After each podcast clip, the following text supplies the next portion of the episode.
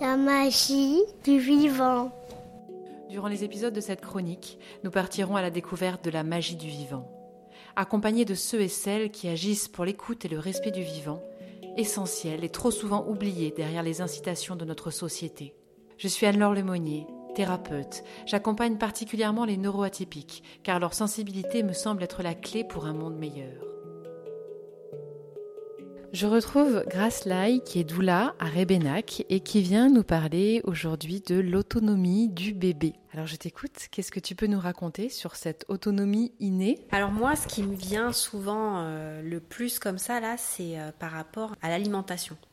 Euh, donc le bébé, quand il naît, il a besoin de téter. Il a besoin de téter ou alors en tout cas il prend le biberon. Mais euh, pour moi, il n'y a rien de plus organique et de plus instinctif que de faire confiance au bébé. Je m'explique. C'est-à-dire que le bébé, il va savoir quand il a faim. On n'est pas dans son corps à sa place. Et en fait, je pense qu'on peut faire confiance même à un bébé euh, pour, pour savoir quand il a besoin de se nourrir. Et en ce sens-là, je pense que l'allaitement maternel, c'est ce qu'il y a de plus instinctif parce que finalement, on peut allaiter son enfant à la demande. C'est-à-dire que dès qu'on voit les premiers signes où il va ouvrir un peu la bouche et tout, on va comprendre qu'il a, qu'il a faim, on va le laisser téter et puis en fait, il va s'arrêter de téter lui-même. C'est, ça, fait partie, ça fait partie pour moi euh, des choses qu'on nous inculque pas suffisamment quand on est jeune parent, quand on est parent pour la première fois et qu'on est un peu perdu, qu'on compte justement sur euh, bah, les gens à la maternité pour euh, nous donner des conseils, euh, je trouve que ce qu'on entend beaucoup, ce sont des chiffres. Ça va être attention, il faut donner tant de millilitres de lait toutes les heures, toutes les deux heures, toutes les demi-heures, faire ceci, cela. Enfin, il faut que le bébé y prenne 200 grammes, il faut qu'il fasse 3 kg 8, il faut que, faut ceci, il faut cela. Pour moi, c'est hyper contre-productif parce que déjà,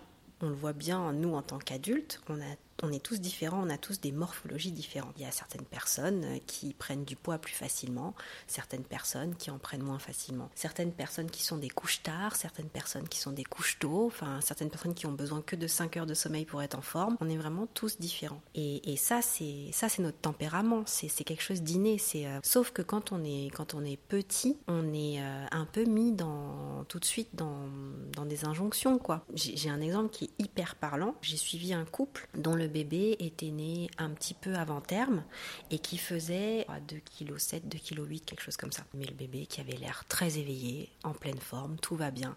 Et en fait, les parents ont eu cette injonction, et cela c'est vraiment une injonction, on leur, a, on leur a dit, vous ne sortirez pas de la maternité tant que votre bébé n'aura pas pris euh, tant de grammes. Et pour moi, ça, c'était pas possible. Et je me disais, mais, mais c'est quoi le problème? J'étais présente et on leur a dit, mais votre bébé, il est trop petit, il pèse pas suffisamment il est trop petit en taille, trop petit tout ça. La maman, elle mesure 1m50, euh, le papa, il mesure 1m55, ils sont tous les deux, c'est des petites crevettes. Enfin, je veux dire, c'est normal que le bébé, il fasse pas 4 euh, kilos et qu'il soit pas, qu'il fasse pas 54 cm. Enfin, à un moment, c'est contre-productif, ça a pas de sens ce que vous dites.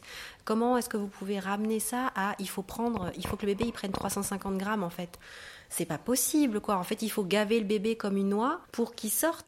Ça me fait sourire parce que en fait, on veut souvent rentrer les gens dans des cases, dans une norme. Et à l'école, on le voit, hein, les gamins doivent rentrer dans une case et même plus tard en grandissant. Et eh ben déjà, le bébé il a deux jours et on veut le mettre dans une case. Donc c'est pas respecter son individualité, ce qu'il est. C'est ça, ne pas respecter ses besoins, ne pas respecter euh, ses limites aussi. Donc ne pas écouter en fait. Parce que dans notre culture, je trouve qu'on ne considère pas le bébé comme étant une personne à part entière, mais comme étant juste une entité. C'est un bébé en fait. C'est on, met ça dans une case bébé. Tu ne réfléchis pas, tu n'as pas de conscience, tu n'as pas ton mot à dire, voilà.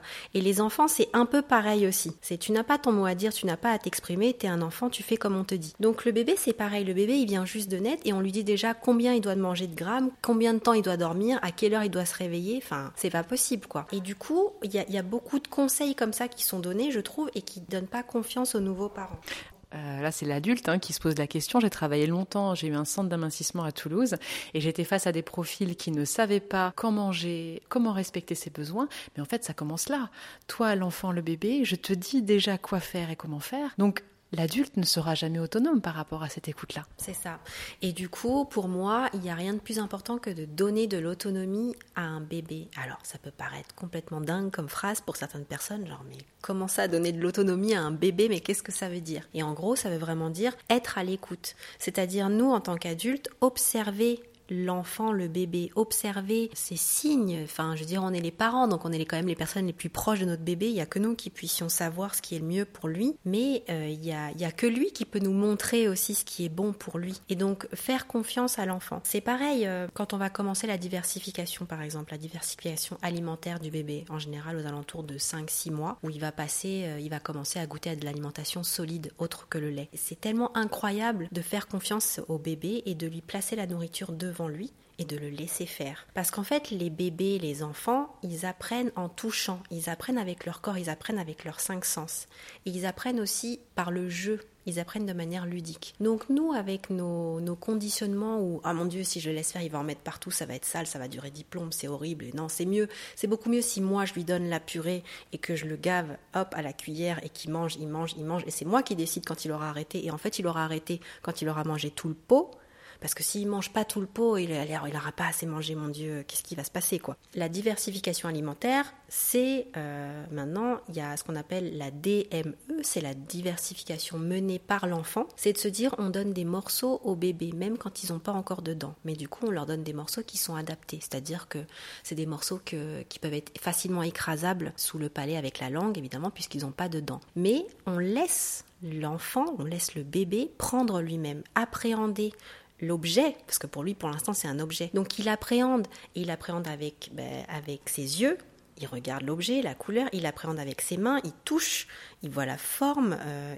il, voit la, la, sensation, il appréhende avec sa bouche, avec la texture, avec tout ça, il appréhende avec l'odorat, il appréhende tout seul. Et on le laisse faire tout seul. Et il goûte, il mange. Et peut-être qu'il va pas aimer, peut-être que voilà il faut comprendre qu'un enfant, il faut lui mettre parfois 20 fois de la nourriture, la même nourriture sous le nez avant qu'il puisse euh, savoir s'il aime, s'il aime pas. Parce qu'il va, il va goûter, quoi. Ce qui est bon de savoir aussi, c'est que pendant cette période de diversification alimentaire, le lait maternel, qu'il soit lait maternel ou lait infantile, euh, le lait, ça reste quand même la principale euh, source d'alimentation du bébé jusqu'à ses un an. Ce qui veut dire que tout ce qui est à côté, c'est de la découverte en fait. Donc se dire, il faut que mon enfant y finisse ses 250 grammes de purée, euh, c'est contre-productif. Parce que 250 grammes de purée, ça veut dire qu'il y a combien de carottes qui ont été écrasées, par exemple, pour faire un pot. ça veut dire qu'on donne à un bébé qui a 6 mois deux carottes entière, mais c'est énorme. Son estomac, il est tout petit. Donc en fait, on gave, on gave, on gave les enfants et on part du principe que euh, il faut qu'ils mangent beaucoup parce qu'un bébé qui mange bien, c'est un bébé qui est en bonne santé. Il y a aussi cette notion euh, de comme aujourd'hui on n'écoute plus le rythme de la famille et les besoins de la famille, il faut donc que le bébé s'adapte au rythme de la famille. La maman retravaille euh, et donc on va lui donner des céréales le soir pour le gaver, pour qu'il se réveille plus la nuit. Et, et, on est bien au-delà de, de l'écoute de ses besoins physiologiques du coup. Complètement. Et ça, en plus, c'est une, c'est une croyance qui a la vie dure de se dire que, que, en gavant le biberon du bébé, il va mieux dormir. Alors déjà, c'est comme nous, si on mange une énorme raclette euh, avant, juste avant d'aller se coucher, bah oui, on va tomber comme des masses, mais on va très mal dormir en fait, et ça va être très mauvais pour notre digestion. Pourquoi c'est compréhensible pour un adulte et pourquoi ça ne l'est pas pour un bébé? En tout cas, apporter de, apporter de l'autonomie à un bébé, c'est important, et ça passe donc par l'alimentation, mais ça passe aussi par la motricité. C'est-à-dire qu'un bébé, avant qu'il puisse marcher, il faut qu'il passe par plein d'étapes.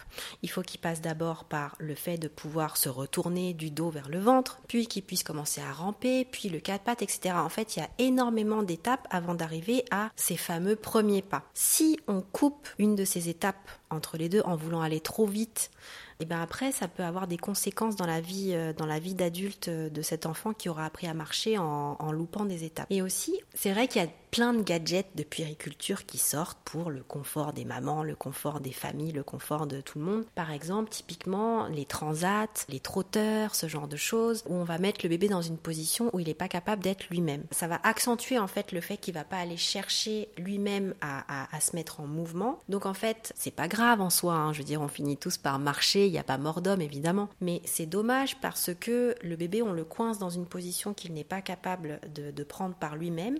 Et du coup, on coupe cette capacité naturelle et cette compétence, cette appétence naturelle à aller explorer. Et du coup, on le coupe aussi de ses, de ses besoins, de ses limites, de son tempérament. C'est pareil, il y a plein de bébés qui ont des tempéraments différents. Il y en a qui sont beaucoup plus casse-cou, entre guillemets. Il y en a d'autres qui sont sur d'autres euh, compétences. voilà. Vraiment faire confiance au bébé sur tous ces points-là, c'est d'interagir le moins possible. Je trouve ça vraiment passionnant de voir à quel point euh, ces moments-là, euh, qu'on ne vit pas vraiment en conscience parce qu'on est tous un peu dans le speed, influencent déjà l'adulte de demain. Donc du coup, le travail de la doula, c'est aussi c'est de nous accompagner dans ce moment-là. Après l'accouchement, quand on a besoin de conseils pour savoir mais comment respecter le rythme de mon enfant et comment agir au mieux pour qu'il soit lui-même. c'est ça, en fait, moi, la plus belle chose aussi que je puisse faire quand j'accompagne une famille, c'est de leur donner confiance en eux-mêmes, parce qu'en fait, c'est pas moi qui les réponses. Tu es le parent de ce bébé, fais-toi confiance, c'est toi qui sais le mieux. Et le mieux, ça ne veut pas dire être parfait.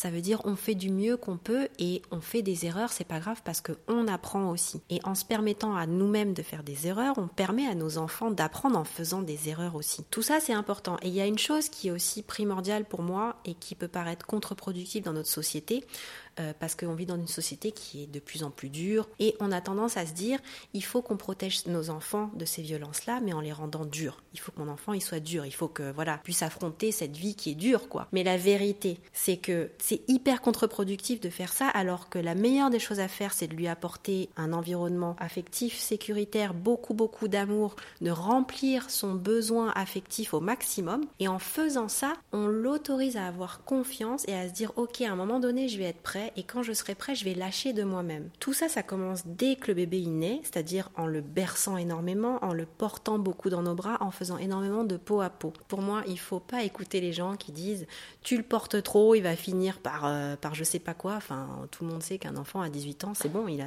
il, demande plus à être porté par ses parents, il dort plus dans le lit de ses parents. Enfin voilà, à un moment donné, on finit tous par s'émanciper, par grandir et tout ça. On est encore plus en confiance de soi-même quand on a eu des parents qui ont toujours été là pour nous. Et donc ça commence vraiment dès la naissance. C'est pour ça que le portage, c'est quelque chose de, magnifique parce que ça permet au bébé d'être collé tout le temps euh, au corps de sa maman ou de son papa.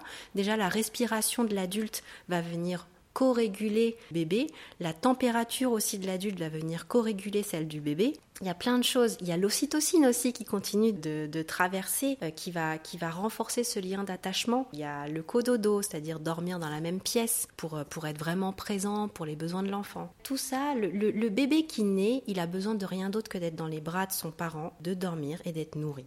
Il a besoin que de ça, le bébé, et il faut lui donner tout ça. Et ne pas se dire que si on lui en donne trop, on va, on va le gâter ou on va lui donner de mauvaises habitudes. On ne peut pas donner trop d'amour à un enfant.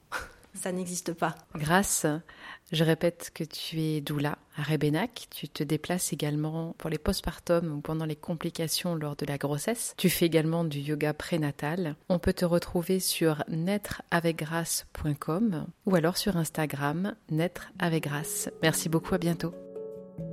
La magie du vivant, c'est le jeudi à 8h30 et 12h30 sur Radio Oloron. Retrouvez mes actualités et tous les épisodes du podcast sur mon site internet annelorelemonnier.com. La plus belle chose qu'en fait qu'on puisse faire, c'est de les accompagner mais d'être juste présent à côté et de les laisser faire.